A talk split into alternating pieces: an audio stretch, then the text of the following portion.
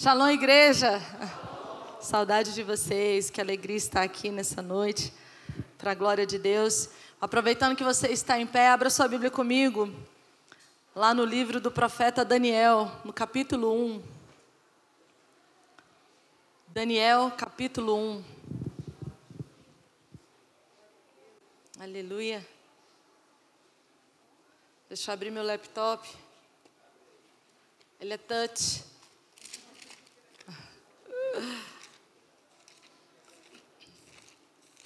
Aleluia, glória a Deus. Todos acharam? Não? Eu ouvi um não aí. Achou? Let it shine, let it shine. Amém, glória a Deus. Então vamos lá. A palavra do Senhor diz assim: No terceiro ano do reinado de Jeoaquim, rei de Judá, Nabucodonosor, rei da Babilônia, veio a Jerusalém e a sitiou. O Senhor entregou nas suas mãos Joaquim, rei de Judá, e parte dos utensílios do templo de Deus e os levou para a terra de Siná, para o templo do seu Deus, e os pôs na casa do tesouro do seu Deus. Então o rei disse a Aspenaz, chefe dos seus oficiais, que trouxesse alguns dos israelitas da família real e dos nobres. Jovens sem defeito algum, de boa aparência, dotados de sabedoria, inteligência, instrução e, e com capacidade para servir no palácio do rei. E disse-lhes que ensinasse a cultura e a língua dos babilônios. O rei lhes determinou a porção diária das iguarias do rei e do vinho que ele bebia, e que assim fosse alimentados por três anos, para que no fim destes pudessem servir diante do rei. E entre eles se achavam alguns dos vindos de Judá, Daniel, Ananias, Misael e Azarias. O chefe dos oficiais lhes deu outros nomes: a Daniel, o de Belsazar, Beltesazar, a Ananias, o de Sadraque, a Misael, o de Mesaque, e a Azarias, o de Abidnego. Porém, Daniel decidiu não se contaminar com a porção das iguarias do rei, nem com o vinho que ele bebia. Então pediu permissão aos chefes dos oficiais para não se contaminar. E Deus concedeu a Daniel misericórdia e compreensão da parte dos chefes dos oficiais. Mas os chefes dos oficiais disse a Daniel: eu tenho medo do meu Senhor, o rei que determinou a vossa comida e a vossa bebida. Se ele achar os vossos rostos mais abatidos do que os dos outros jovens da vossa idade, poreis a minha cabeça em perigo diante do rei. Então, então Daniel disse ao encarregado designado pelo chefe dos oficiais para cuidar de Daniel: de Daniel, de Ananias, de Misael e Azarias Peço-te que proves os teus servos por dez dias, dando-nos apenas legumes para comer e água para beber. Alguém se identifica? Dê um glória a Deus? Aleluia. Estamos juntos, Daniel. Então, na tua presença, que a nossa aparência seja comparada com as dos jovens que comem das iguarias reais. E faze aos teus servos de acordo com o que observares. Assim, ele, entendeu, ele atendeu ao pedido e os experimentou por dez dias. Passados dez dias, a aparência deles era melhor e estavam mais nutridos do que todos os jovens que comiam das iguarias reais. Então o oficial lhes tirou as iguarias e o vinho que deviam beber e passou a dar-lhe legumes. Se você falar amém, vai permanecer. Hein? Aleluia. Amanhã, depois de amanhã e depois e depois. Bora lá, 17. No caso desses quatro jovens, Deus lhes deu conhecimento e inteligência em toda a cultura e ciência. E Daniel tinha discernimento sobre, sobre todo tipo de visões e sonhos. E passado o tempo determinado, pelo rei para que os jovens fossem trazidos a ele. Os chefes dos oficiais os apresentou diante de Nabucodonosor. Então o rei conversou com eles e não encontrou ninguém como Daniel, como Azarias, Misael e Ananias, entre todos os outros. Por isso eles passaram a servir o rei. E o rei achou-os dez vezes mais instruídos do que todos os magos e adivinhos que haviam em todo o reino, em toda a matéria de sabedoria e discernimento sobre, qual, sobre a qual eles lhe perguntavam. E Daniel permaneceu ali até o primeiro ano do rei Ciro. Feche seus olhos. Senhor, nós te agradecemos pela tua palavra, que é sim viva e sempre eficaz. E que nessa noite, Deus, ela possa, Deus, entrar aonde o Senhor deseja e levar, ó Deus, aquilo que o Senhor deseja para cada um de nós, para cada casa aqui representada, para cada família, para cada coração. E que possamos nessa noite receber da porção do alto, Pai, para que sim, Deus, possamos testemunhar de tudo aquilo que o Senhor tem nos chamado a viver e a fazer nesse tempo tempo. É o que nós te glorificamos, te pedindo como igreja, em nome de Jesus. Pode se assentar. Deixe sua Bíblia aberta. Aleluia. Vou precisar de água, glória a Deus. Não, não vou falar. Amém. Em primeiro lugar, para que a gente possa mergulhar né, nessa palavra, em tudo que está escrito aqui, nesse texto tão rico. Eu quero que você venha junto comigo para que a gente possa entender o histórico do que estava acontecendo aqui. Para que você e eu entendamos o que, que aconteceu para que esse fatídico dia chegasse na história de Jerusalém, né, na história de Judá. A palavra diz que em 587 a.C., o grande império da Babilônia sobre o reinado de Nabucodonosor, cerca Jerusalém. Eu vou estar tá lendo um pouquinho aqui só para não me perder, mas eu estou prestando atenção em vocês. Então, por favor, fiquem ligados. Então, eles cercam Jerusalém e ele destrói completamente a terra prometida. Jerusalém agora estava tomada por um império pagão. E desta vez não houve nenhuma intervenção divina.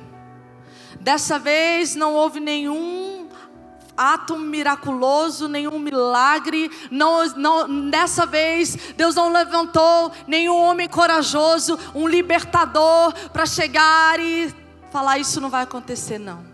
Dessa vez, a palavra do Senhor, como ele tinha dito, se cumpriu. Porque Deus já tinha intervido muitas vezes na história de Jerusalém, na história do seu povo, com provisão. Deus já tinha intervido, Deus já tinha intervido levantando libertadores, Deus já tinha intervido. Mas, dessa vez, Nabucodonosor chega e arrasa Jerusalém, destrói o templo, leva embora os utensílios sagrados, leva toda a riqueza de Jerusalém. Ele também leva a elite do povo para ser cativo, para ser escravo naquele lugar, lá no Império Babilônico. E por que isso aconteceu a Jerusalém? A tão amada Jerusalém. A história vai mostrar para a gente que ao longo de toda a trajetória do povo de Deus, é, Deus sempre chamou a atenção do povo para que eles permanecessem. Diga comigo, permanecer ao longo da trajetória. Deus chamou o povo para que permanecesse, Deus os mantinha ali alimentados com a sua palavra, com tudo que era necessário, mas Deus sempre falava com eles: olha, olha para mim, não se desvia, volte os seus caminhos para mim, não se permita se perder no meio do processo, não se permita se contaminar.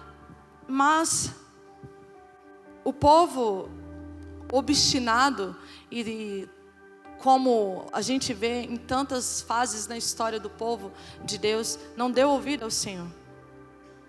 E não foi por falta de aviso para Jerusalém, né?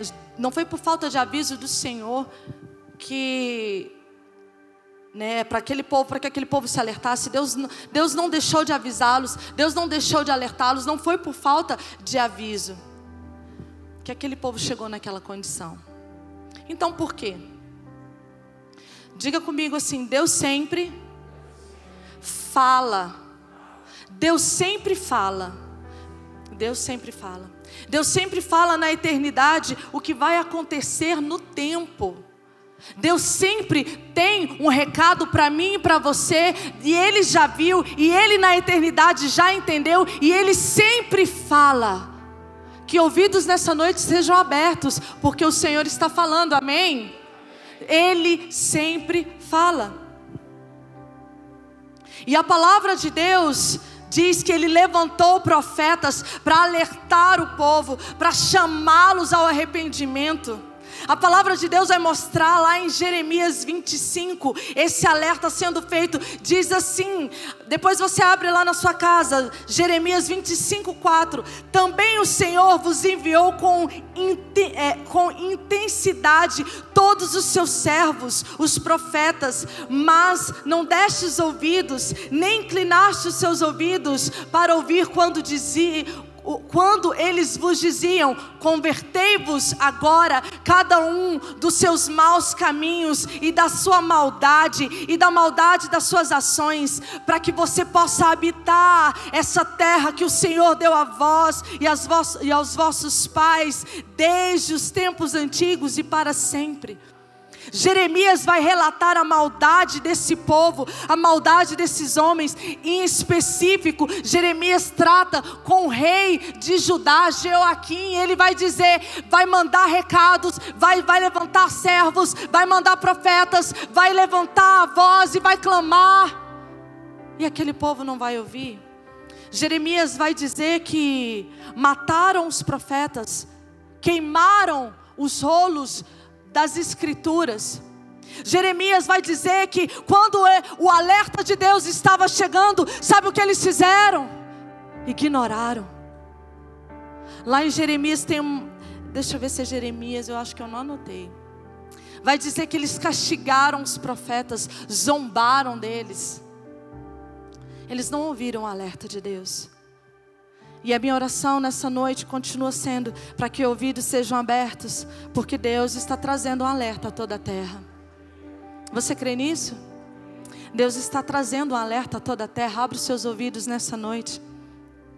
Porque quando há obediência, há bênção. Mas quando há transgressões, há muitos prejuízos. Que os seus ouvidos sejam abertos para que você ande naquilo que o Senhor tem te chamado para viver. Amém? Seja despertado nessa noite pelo alerta de Deus. Mas o rei de Judá não deu ouvidos à mensagem do Senhor. É, o Senhor está batendo na porta. Eis que ele continua batendo a porta. E eu quero ler com você lá em 2 Crônicas, se você puder, abre comigo, 2 Crônicas, capítulo 36, do verso 14 em diante.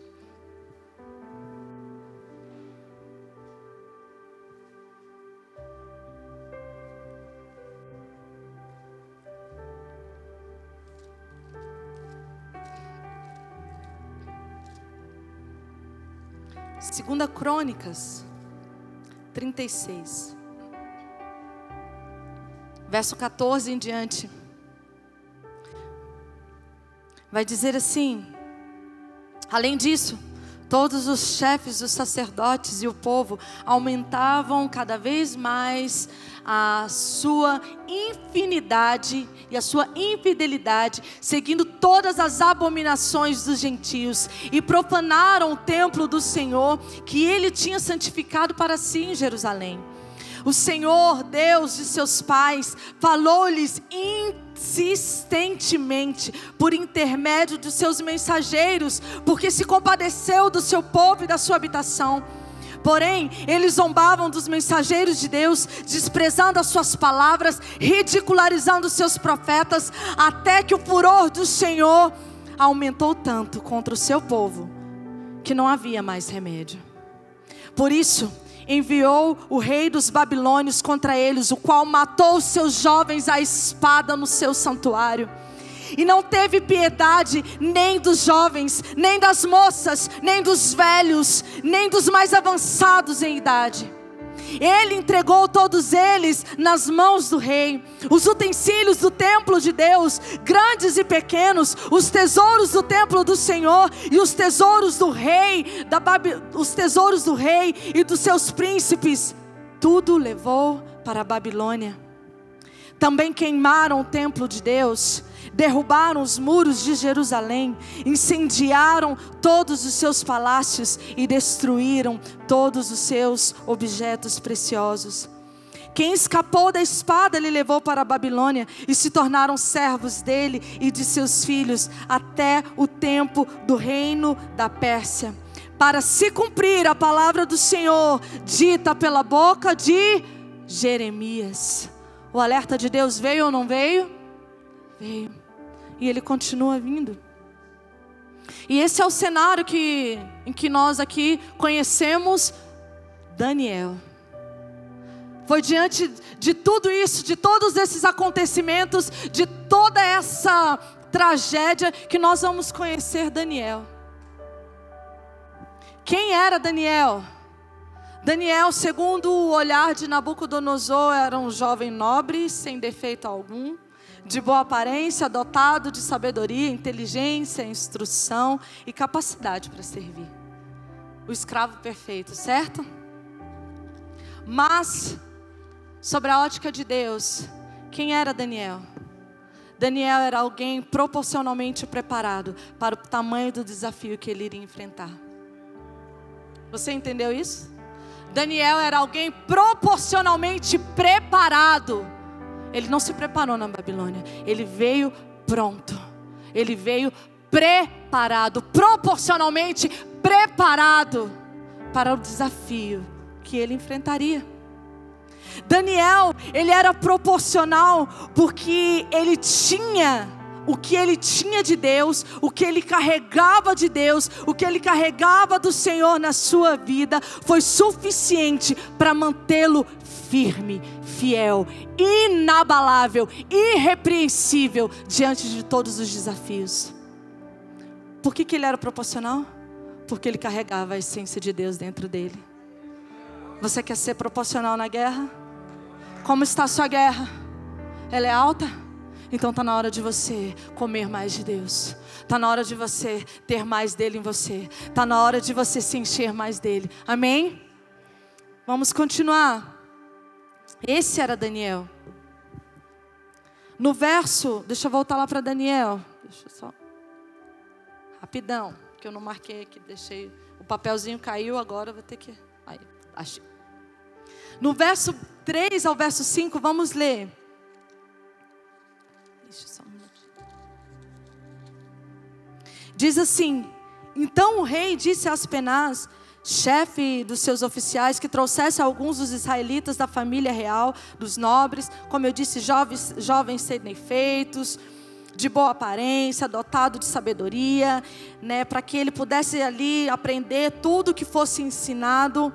E o rei lhes determinou porção diária das iguarias do rei e do vinho que ele bebia, e assim fossem e que assim fossem alimentados por três anos, para que no fim deste tempo pudessem servir diante do rei.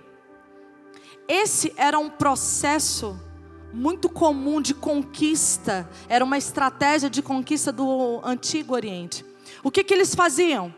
Quando eles queriam acabar com o povo, quando eles queriam dominar o povo em que eles tinham ali conseguido cercar, o que eles faziam? Eles tomavam a sua nobreza, eles tomavam seus jovens, eles tomavam ali a sua realeza, os levavam escravos, e ali ele começava a a mudar a sua identidade. Escuta comigo, escuta aqui, Deus está querendo falar com você. Essa era uma estratégia usada para conquista. Se você não atentar, se você não abrir os seus ouvidos, se os seus olhos não forem abertos, você não vai entender qual é a mensagem deste mundo de hoje. Ele continua ele continua com estratégias querendo modificar, querendo alterar a nossa língua, a nossa comida, a nossa cultura, a nossa, a nossa forma de falar, a nossa fé. Ele continua querendo conquistar e é dessa maneira. Então, ele tomava os jovens e mudava as suas identidades. Primeiro, eles ensinavam, ensinavam a sua língua, a sua própria língua. A língua que era falada em Israel era o hebraico e a língua da Babilônia era o aramaico. Vai dizer, a, a, história vai contar que, se você for pesquisar, se você for estudar, você vai ver que quando Israel volta do, do cativeiro, 70 anos depois, os judeus tinham aprendido agora o aramaico. Jesus falava o aramaico e o hebraico era agora usado só no templo pelos sacerdotes, pelos rabinos, ali nas sinagogas, mas o povo passou a falar o aramaico. Estratégia de conquista. Você muda a linguagem de um povo, você muda a sua língua, você mudando a língua, ele fala da forma que você deseja. Estratégia de conquista.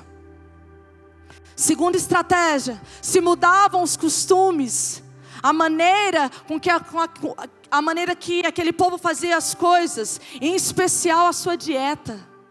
Você quer, na verdade, quando a gente olha para uma cultura de um povo, uma das coisas que mais nos chama a atenção é a comida daquele povo. Eu, por exemplo, você quer saber de onde eu sou? Só você me oferecer piqui. Você já sabe.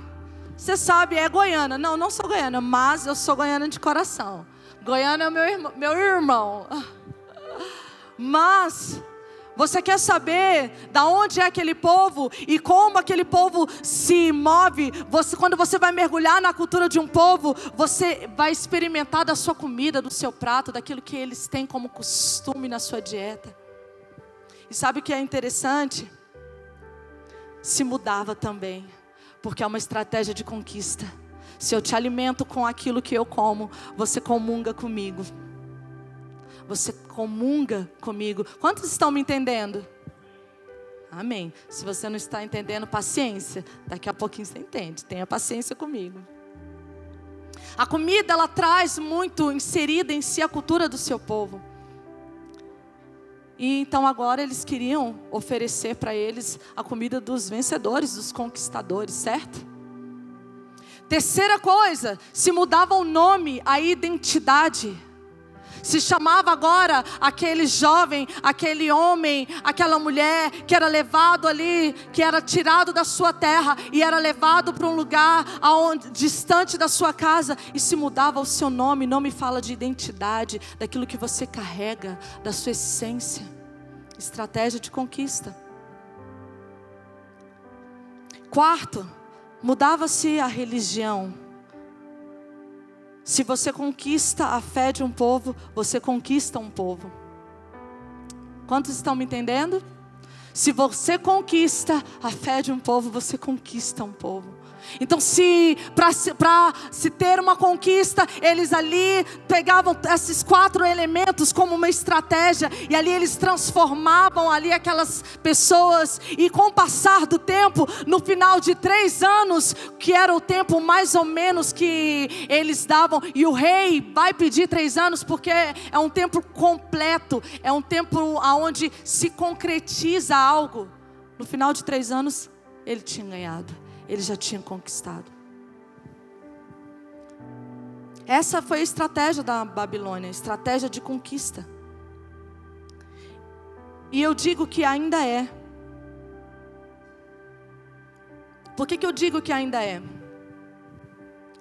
Porque eu e você nós precisamos lutar contra essas estratégias que querem fazer de mim e de você, querem fazer tanto a mim quanto a você esquecer quem nós somos. Essa conquista da Babilônia, ela traz para nós é, muito claro os dias de hoje. Essa continua sendo a estratégia usada pela grande Babilônia. O sistema mundo que trabalha diretamente para estabelecer o governo do anticristo. Então, que esse governo, eles trabalham para que eles possam mudar a nossa língua, eles possam mudar o nosso costume, eles querem mudar a nossa cultura, eles querem mudar a nossa fé, eles querem mudar a nossa identidade, e quando eles fazem isso, eles ganham o território, eles vencem, e nós continuamos escravos. E claro, depois de três anos, Três, como eu disse, vai apontar para algo completo. Se você conquistou aquele povo, depois de três anos eles vão fazer o que você quiser. E eu quero que você entenda uma coisa: Babilônia ela não tem estratégias neutras. Por favor. O sistema mundo, ele tem sim uma mensagem e uma, e uma ideologia em todas as suas plataformas. Ela não é neutra tá? Ela não é neutra. E a mensagem, ela tem sim como propósito nos influenciar, nos fazer esquecer quem nós somos, nos moldar para que sejamos parte dela, parte do sistema mundo, parte da Babilônia, parte do governo que não pertence ao Senhor. Esse é o objetivo do nosso inimigo. Abra os seus olhos, porque Deus, Ele tem chamado o seu povo para esse alerta. Não é, não é, eu quero que você entenda isso. Não é em vão que nós estamos aqui nesse tempo, onde nós estamos clamando, onde nós estamos jejuando, onde nós estamos buscando ao Senhor. Isso é estratégico. Amém? Então, quem era Daniel naquele cenário? E eu já te disse, Daniel era alguém proporcionalmente preparado para enfrentar os seus desafios daquele sistema, daquele governo. No verso 8 vai dizer que Daniel, ele decidiu não se contaminar com a porção das iguarias do rei e nem com o vinho que ele bebia. Quando nós estamos proporcionalmente preparados, o nosso poder de decisão, ele não fica comprometido. Amém? Quando nós estamos proporcionalmente preparados, o nosso poder de decisão não fica comprometido. Ou seja, eu olho, eu digo, eu identifico, eu falo, não, eu decido. Eu tenho sim autonomia para fazer isso. Amém? Por quê? Porque quando eu estou proporcionalmente preparado, a minha percepção ela é aguçada no Senhor. E ali o Senhor, ali o Senhor é quem estabelece as estratégias dele para nós, amém? Então ele pede a permissão dos chefes e dos oficiais para não se contaminar. É bem claro. Ele já sabia o que era aquilo. Ele já sabia do que se tratava. Quando nós estamos proporcionalmente preparados, os nossos olhos espirituais são abertos e nós conseguimos sim ver, identificar e separar aquilo que é bom daquilo que não é bom, aquilo que é, aquilo que é contaminado daquilo que é santo. Amém? Mas aí o chefe vai dizer para Daniel: Olha, eu tenho medo disso daí que você está falando para mim. Cara, isso vai dar ruim, sabe por quê? Porque essa decisão não veio de mim. Essa decisão veio do rei. E se ele achar que os rostos de vocês está mais decaído, tristinho, né? Como às vezes eu vejo no, no, jejum, é só um exemplo, isso não aconteceu aqui. As pessoas assim, né, meio suando frio, com o lábio branco, né, tremendo. Não, não, não, isso não aconteceu aqui no jejum, certo? Aleluia, Jesus, glória a Deus. Gente, eu estou no meio só de Daniéis, aleluia. Meu Deus. Não, se ele vai olhar para vocês e se ele vê vocês com os rostinhos meio jururu, ele vai dizer assim: Ué, o que, que aconteceu? Eu não mandei alimentar eles do que eu tinha, eu não mandei alimentar do melhor, da minha mesa, do meu banquete, como assim? Mas eu tenho uma coisa para te dizer: quem está proporcionalmente preparado sabe guerrear, amém? Aleluia. Entenda.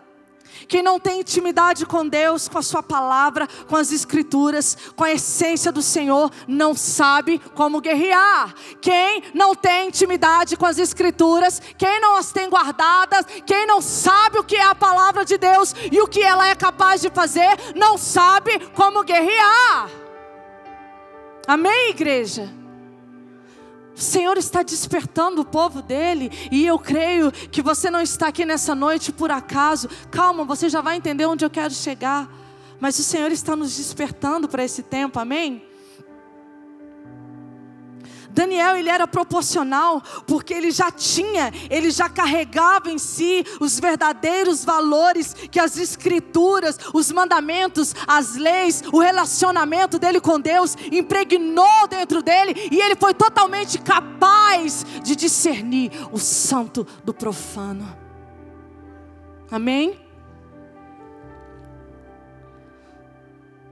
Ei, a palavra do Senhor vai dizer não vos conformeis com este século.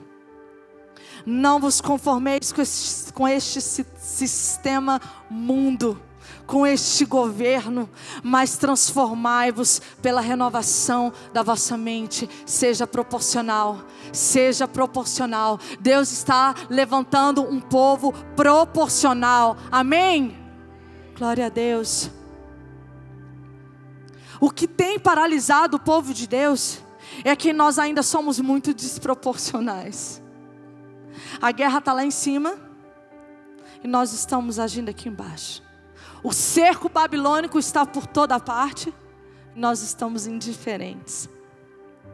A guerra está altíssima guerras dentro de casa, de famílias, casamentos sendo atacados, famílias sendo desfeitas, e nós ficamos de mimimi, porque o pastor passou e não falou comigo. Desproporcional demais. A guerra está lá em cima. Famílias inteiras morrendo sobre legados malditos, e nós ficamos de mimimi, porque a pastora Adriana não responde o WhatsApp. É verdade.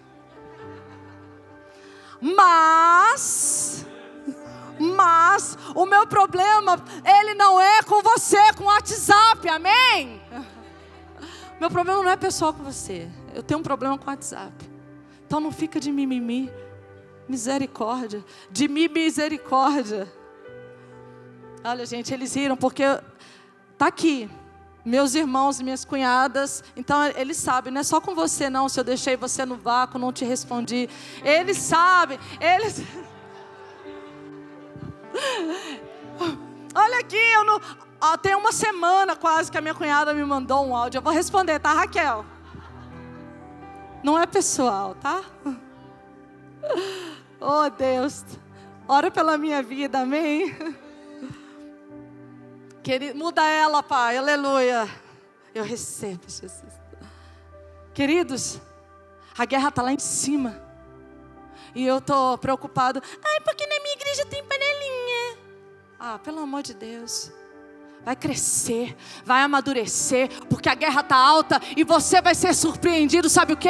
Com o governo do babilônico instalado e tomando a sua identidade. E quem é você?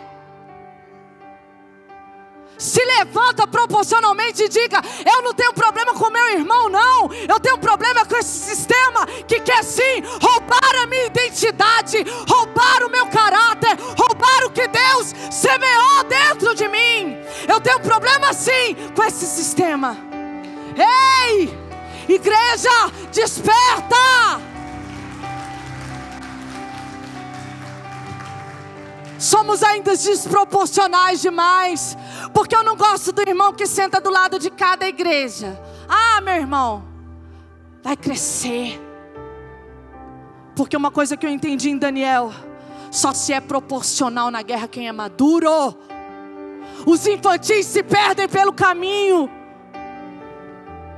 Igreja, abra os seus ouvidos porque o Senhor está falando, amém? Os maduros, eles conseguem agir de forma proporcional, porque eles carregam dentro de si a essência do Senhor. Então, na hora de agir e reagir, ele manifesta quem verdadeiramente o governa: Deus. nós não, nós não podemos mais, como corpo de Cristo, permanecermos desproporcionais em meio a guerras altas. Amém? Quantos estão me entendendo? Amém. O amém já está mais forte, está começando a entender. Aleluia. Queridos, Babilônia ela não brinca de dominar. O sistema mundo e o seu governo, ele não tem brincado de tomar tudo que é nosso, de tomar tudo aquilo que nós temos para estabelecer o que é dele. Daniel, ele não deixou de, ele não deixou para se preparar lá na Babilônia, não, entenda. Ele chega na Babilônia preparado. Sabe por quê? Porque a resposta dele é muito proporcional. Deixa eu te dizer uma coisa. Daniel, ele devia ter ali entre 16 e 17 anos. E quando se levava jovens para serem cativos, como foi Daniel com seus amigos, como foi com aqueles que foram escolhidos para estar ali naquele lugar, para servir o rei da Babilônia, quando se levavam, eles levavam a partir dos 12 anos.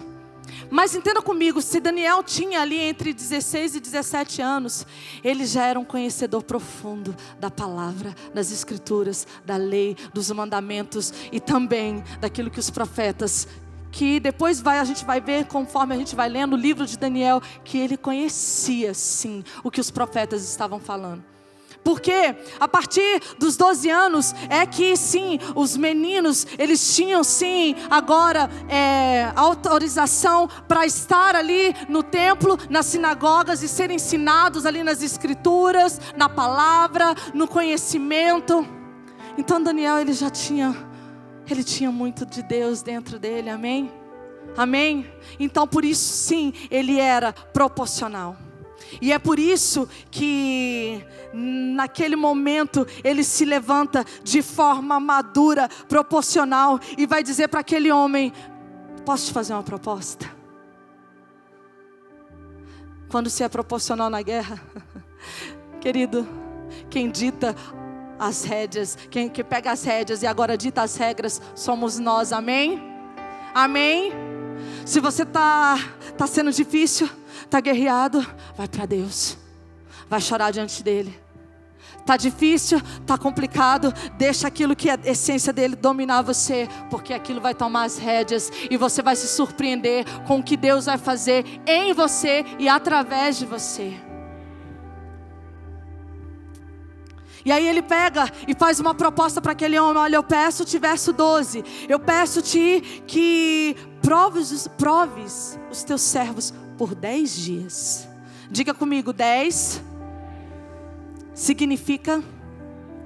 Não, dez na Bíblia significa justiça. Ah. Daniel vai chamar o 10 de Deus aqui. Daniel vai dizer: Eu quero só 10 dias. Porque começa um ciclo de justiça. Eu estou, aquilo que está dentro de mim, a essência dele que me governa, está clamando, está chamando, está clamando, gritando pela justiça dele. E eu preciso de dez dias para que ela se manifeste. Aleluia! Daniel era proporcional demais. Então ele chama, ele chama logo o 10, ele chama a justiça. E aí ele diz: eu só quero o que é justo. Eu só quero o que é justo. Eu não estou te propondo nada injusto. Faça a prova. Porque está na minha essência. Está na minha identidade. E eu não tenho como negar isso. E aí vai dizer que as iguarias do rei, o vinho, todo aquele banquete é rejeitado por Daniel e seus amigos. Nós temos uma. É, é, nos, nos, estudiosos, eles vão defender três, uh, três situações aqui para que Daniel rejeitasse é, a mesa, o banquete, né, as iguarias do rei. Vai dizer que. Uh, primeiro, servia-se na mesa do rei os animais impuros que a lei ordenava para o povo de Deus que não se contaminasse, não comesse. Segundo, A comida do rei, ela era cerimonialmente consagrada aos seus deuses. E terceiro, naquela cultura, se você comesse da mesma comida de alguém, você estava em comunhão, você estava concordando, você dizia que você concordava com aquela pessoa. Eu acredito que foram as três coisas, amém? Daniel olhou para tudo isso e falou: Quero não. Sabe por quê? Porque eu não me alimento do banquete do rei, porque o que ele tem para oferecer não tem nada de atraente para mim. Sabe por quê? Daniel vai olhar e vai dizer: Eu não sou igual a você. Eu não tenho nada com a Babilônia. Eu não tenho nada com essa cultura. Eu não tenho nada com esse Deus de, de vocês. Eu não tenho nada. E aí Daniel se, se levanta e aí aquele homem atende o chamado de Daniel. Ele sim, ele vai, ele vai concordar. E ele diz que acompanha comigo lá no verso só um minutinho. No verso 13, e aí ele diz: a proposta dele, então, na tua presença, que a nossa aparência seja comparada com as dos jovens que comem das iguarias reais, e faz os teus servos de acordo com o que observas, com o que observares. Sabe, queridos, eu vejo, sabe por que, que Daniel ali ele não se contamina e ao final daquele tempo, sabe por que Daniel e seus amigos estavam melhores?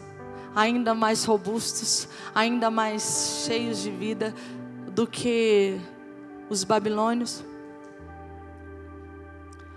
Porque Babilônia não leva crédito de nada daquilo que Deus faz nas nossas vidas. Babilônia não leva o crédito da sua experiência com Deus. Babilônia não vai levar o crédito daquilo que você tem de essência dele na sua vida. Babilônia não leva crédito daquilo que você é em Deus. Amém? E aí a palavra vai dizer que quando aqueles quatro homens, aqueles quatro jovens, vão se apresentar ali, passado os dez dias de intensidade, com toda certeza, eles vão ser ali avaliados, observados. Então vai dizer que ele não encontrou ninguém como Daniel ninguém como Ananias, ninguém como Misael e Azarias. Ser proporcional é carregar a essência dele dentro de nós, de forma que a essência dele comece a governar cada área das nossas vidas de forma que a essência dele comece a governar cada lugar da nossa vida. E a essência dele, quando governa, ela governa as nossas emoções, ela governa os nossos medos, ela governa os nossos planos, os nossos sonhos. A essência do Senhor, ela governa sim as nossas decisões, ela governa as nossas guerras. A essência de Deus, ela nos governa por inteiro. Então a Babilônia não consegue governar você. Amém? Então ela não governa. Então Babilônia não governa, porque a essência dele já está em mim. Babilônia não governa. Porque a essência dele já habita em mim, Babilônia não prospera em mim, porque a essência dele já está ativa em mim. Babilônia não leva crédito, não leva crédito. Amém? E é interessante que quando o rei chama eles. A palavra vai dizer que o rei os achou quantas vezes?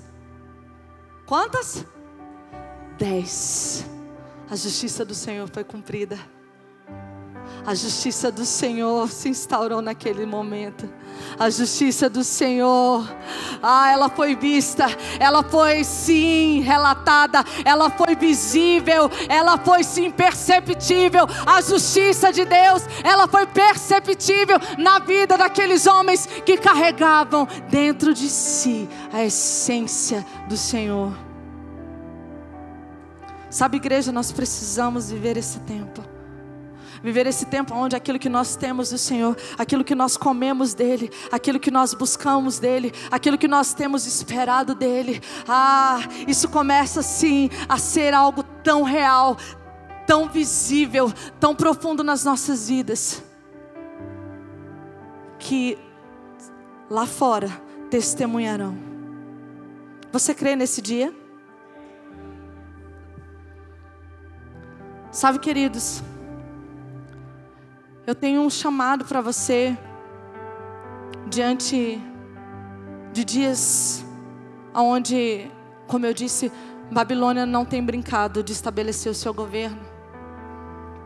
Diante de dias que Babilônia não tem brincado de ter as suas estratégias ativas e continuar levando, sim, o máximo, o máximo de homens e mulheres que ela puder. Eu tenho sim um chamado para aqueles, os nobres do Senhor. Erga suas mãos aí onde você está, para que eu possa te ver. Amém. Eu tenho um chamado para você, nobre de Deus. Eu tenho um chamado para você, nobre do Senhor. Os nobres do Senhor, que estão como estrangeiros e peregrinos, que estão de passagem, porque a nossa cidade, ela está nos céus, donde também esperamos o nosso Salvador, ao que diz Filipenses a nosso respeito. Filipenses 3:20 vai dizer: nós não somos daqui. Eu tenho chamado aos nobres do Senhor, mas aí você pode dizer: não, pastor, você nem sabe. Eu, eu nem fiz faculdade. Eu nem, nem consegui estudar, eu não sou nobre, não. Não, não, eu não tenho, eu nem herança tive, eu nem tenho.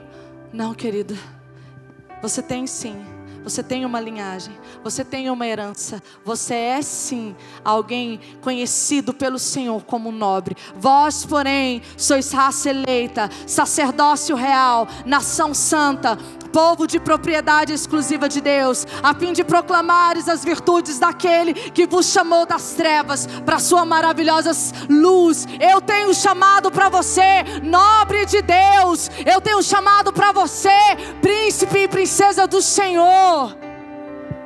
Deus espera que você se levante. Deus tem esperado que você se levante proporcionalmente nesse tempo, como aquele que carrega a essência dele, como aquele que não se dobra, como aquele que sim proclama de tudo aquilo que o rei é na sua vida e manifesta no tempo a grandeza da glória desse rei.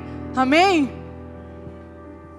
Eu tenho chamado para você, embaixador de Cristo como diz lá em 2 Coríntios 5:20.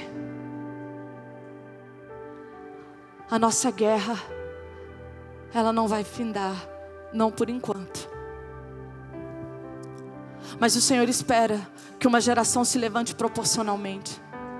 Esses são dias em que nós temos clamado ao Senhor e esse jejum não é uma invenção de moda de uma igreja, ou de uma religião, ou de uma denominação, não. É um chamado para um povo que deseja se levantar de forma proporcional. Ei, Babilônia quer governar sim os nossos filhos, ela quer governar sim, mudando a linguagem deles, mudando sim, conquistando a sua cultura, inserindo neles uma comida podre, uma comida apodrecida, fazendo ser alimentado de toda a miséria que ela tem para dar. Ei, Babilônia não mudou sua estratégia de conquista e nós estamos fazendo o quê?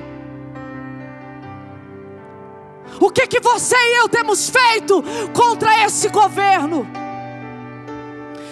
Você tem sido proporcional? Você tem se permitido buscar e entender e viver a essência de Deus em você? Por que, que há um entra e sai na igreja? Por que, que as pessoas entram e não permanecem? Porque elas não permanecem na essência, elas não têm compromisso com a essência. Ei, eu tenho um chamado para os nobres de Deus, aqueles que foram instruídos em Sua palavra, aqueles que têm comido e têm bebido dele, aqueles que têm se permitido se esvaziar para ser cheio deles, aqueles que têm se permitido viver uma nova vida nele. Eu tenho um chamado para você. Há uma guerra te esperando. Há uma guerra querendo conquistar a sua casa. Há uma guerra querendo conquistar sua família. Há uma guerra querendo conquistar os seus filhos, deixando um rastro de destruição completa. Há uma guerra, há um povo, há sim um governo querendo entrar nas nossas casas, e eu te digo, eles não estão brincando. Onde estão os nobres do Senhor? Que não negociam a palavra dele, que não negociam a essência dele, mas que, é, mas que sim manifesta a glória dele aonde está. Ser proporcional na guerra é manifestar a glória de Deus aonde você está, porque você carrega tanto dele, tanto dele, que quando você abre a sua boca, você fala assim: Eu tenho uma proposta para você, prova daquilo que Deus tem para fazer na sua vida, e tudo vai ser transformado, e aquela casa é transformada sim. Aqueles que são proporcionais na guerra, eles chegam para os seus irmãos que estão vivendo uma vida de guerra. Ah, e vai dizer: experimenta buscar o Senhor. Experimenta aí para Ele com toda a força que você tem. Se Ele não vai se levantar daquele trono e declarar sobre a tua vida decretos a teu favor. Cadê, os, cadê o povo de Deus proporcional na guerra? Cadê o povo de Deus proporcional em meio a este governo? Cadê o povo de Deus proporcional que sim, que sim, não negocia a sua essência?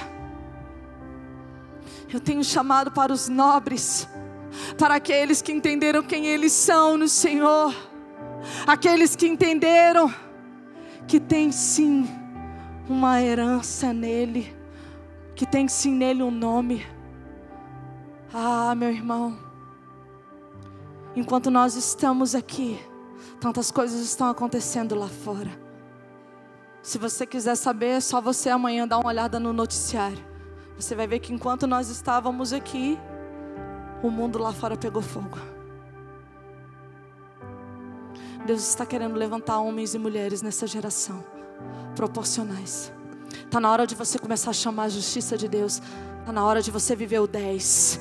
Ah, está na hora de você se ajoelhar e dizer: Deus, eu quero, eu quero provar de ti. Deus, traz a tua justiça e os teus feitos. Deus, porque quando eu atraio a tua justiça, tudo aquilo que é injusto cai.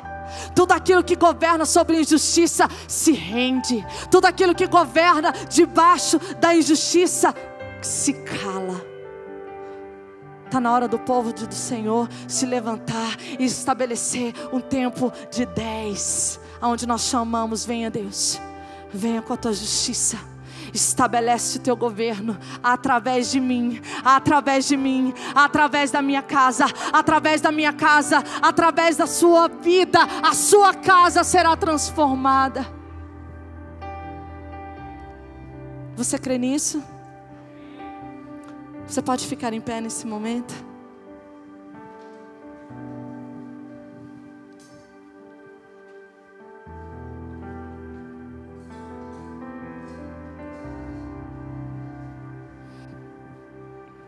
Aonde estão os nobres do Senhor? Estamos num tempo de dez dias, não é por acaso. Quando se é proporcional, você não vive acaso, você vive estratégia de Deus. Onde estão os nobres, os homens e as mulheres do Senhor que carregam em si, que carregam consigo, que carregam dentro de si a essência do Criador, a essência do Pai? Em que lugar o sistema, o governo desse mundo tem atacado você? Em que lugar? É na sua casa? Em que lugar? Nas suas finanças? Em que lugar Ele quer estabelecer o domínio dele? Na sua sexualidade? Na sua identidade? Em que lugar Babilônia quer corromper você? Aonde? Quais são as propostas que têm chegado até você? Ei, igreja! O governo dessa época, desse mundo, dessa era não está brincando. E a igreja do Senhor não pode mais brincar.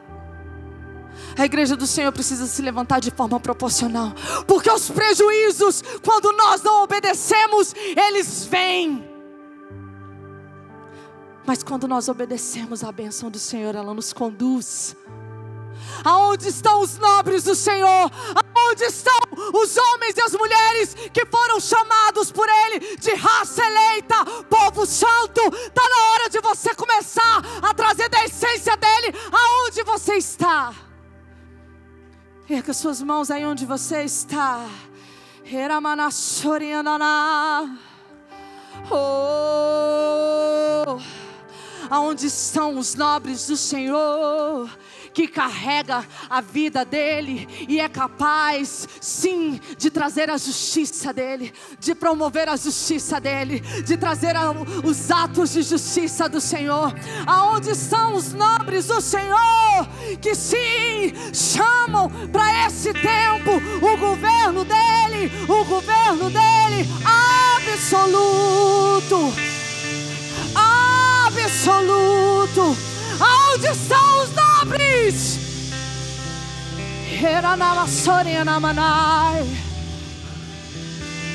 Oh, a sua identidade não vai ser corrompida.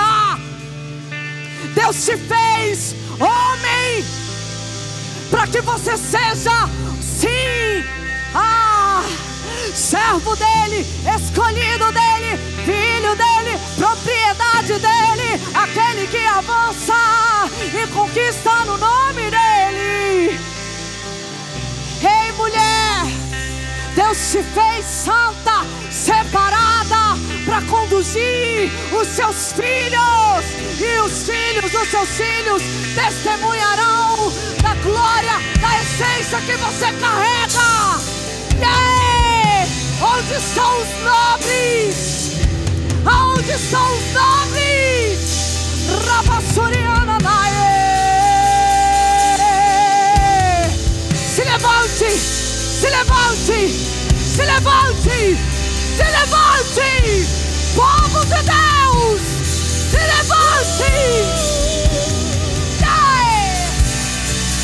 Eu preciso assumir o que deixou, porque na cruz tu se entregou e eu preciso revelar o amor. Diga isso, diga. Eu preciso assumir o que deixou, porque na cruz tu se entregou e eu preciso revelar o amor. Ele te chamou, ele te chamou. Desperta, filho de Deus. Desperta, nobre do Senhor. Yeah!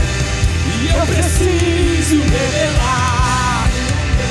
Oh! Eu preciso assumir o que deixou. Porque na cruz se entregou. E eu preciso revelar o amor. O Pai o entregou. O Filho se entregou. O Pai o entregou. O Filho se entregou. O Pai o entregou. Meu filho. O Filho se entregou. O Pai o entregou. O Filho se entregou. Me faz ser nada mais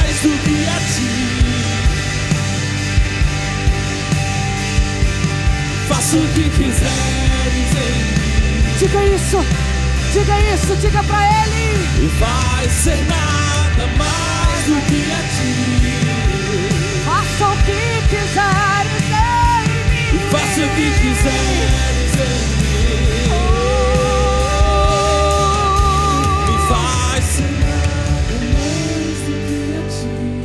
Aonde estão aqueles que o Senhor chamou para andar nessa terra, querido. Não é porque nós estamos aqui que nós pertencemos a este lugar. Você e eu, nós temos sim um endereço, nós temos sim uma casa, mas até o dia que nós definitivamente vamos estar ali, eu e você precisamos lutar contra esse governo. E não se luta contra esse governo de forma desproporcional. Imaturos não lutam, não lutam contra esse governo.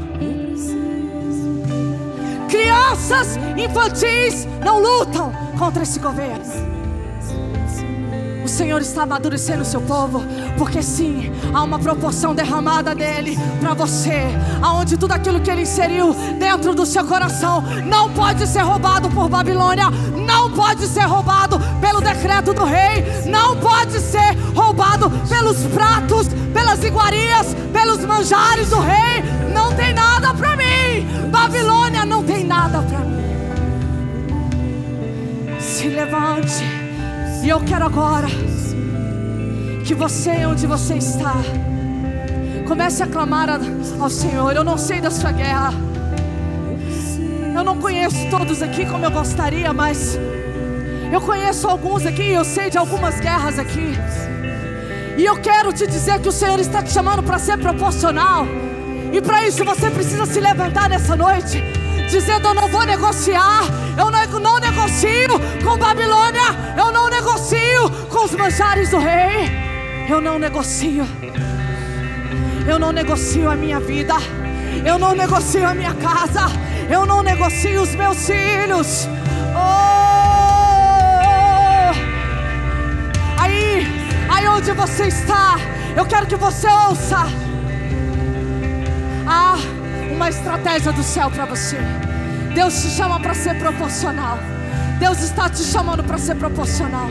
Aqueles que entendem, aqueles que entendem que essa palavra fala com você, aqueles que entenderam, eu quero que você aí onde você está comece a orar, declarando: Deus, hoje, hoje, começa a moldar em mim, a me fazer proporcional, a entregar a tua essência dentro de mim, porque eu quero, eu quero, eu quero, eu quero manifestar a tua glória no meio desse governo, em nome de Jesus.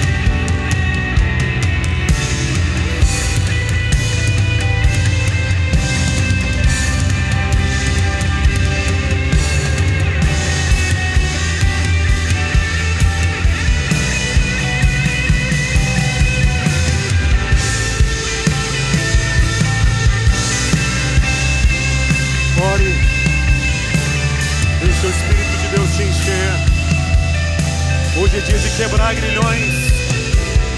Hoje é dia de sair das estruturas de cativeiro. Daniel, no auge do cativeiro babilônico, provou que ele estava debaixo de um governo maior do que o governo de Nabucodonosor. E é isso que Deus chama você para vivenciar.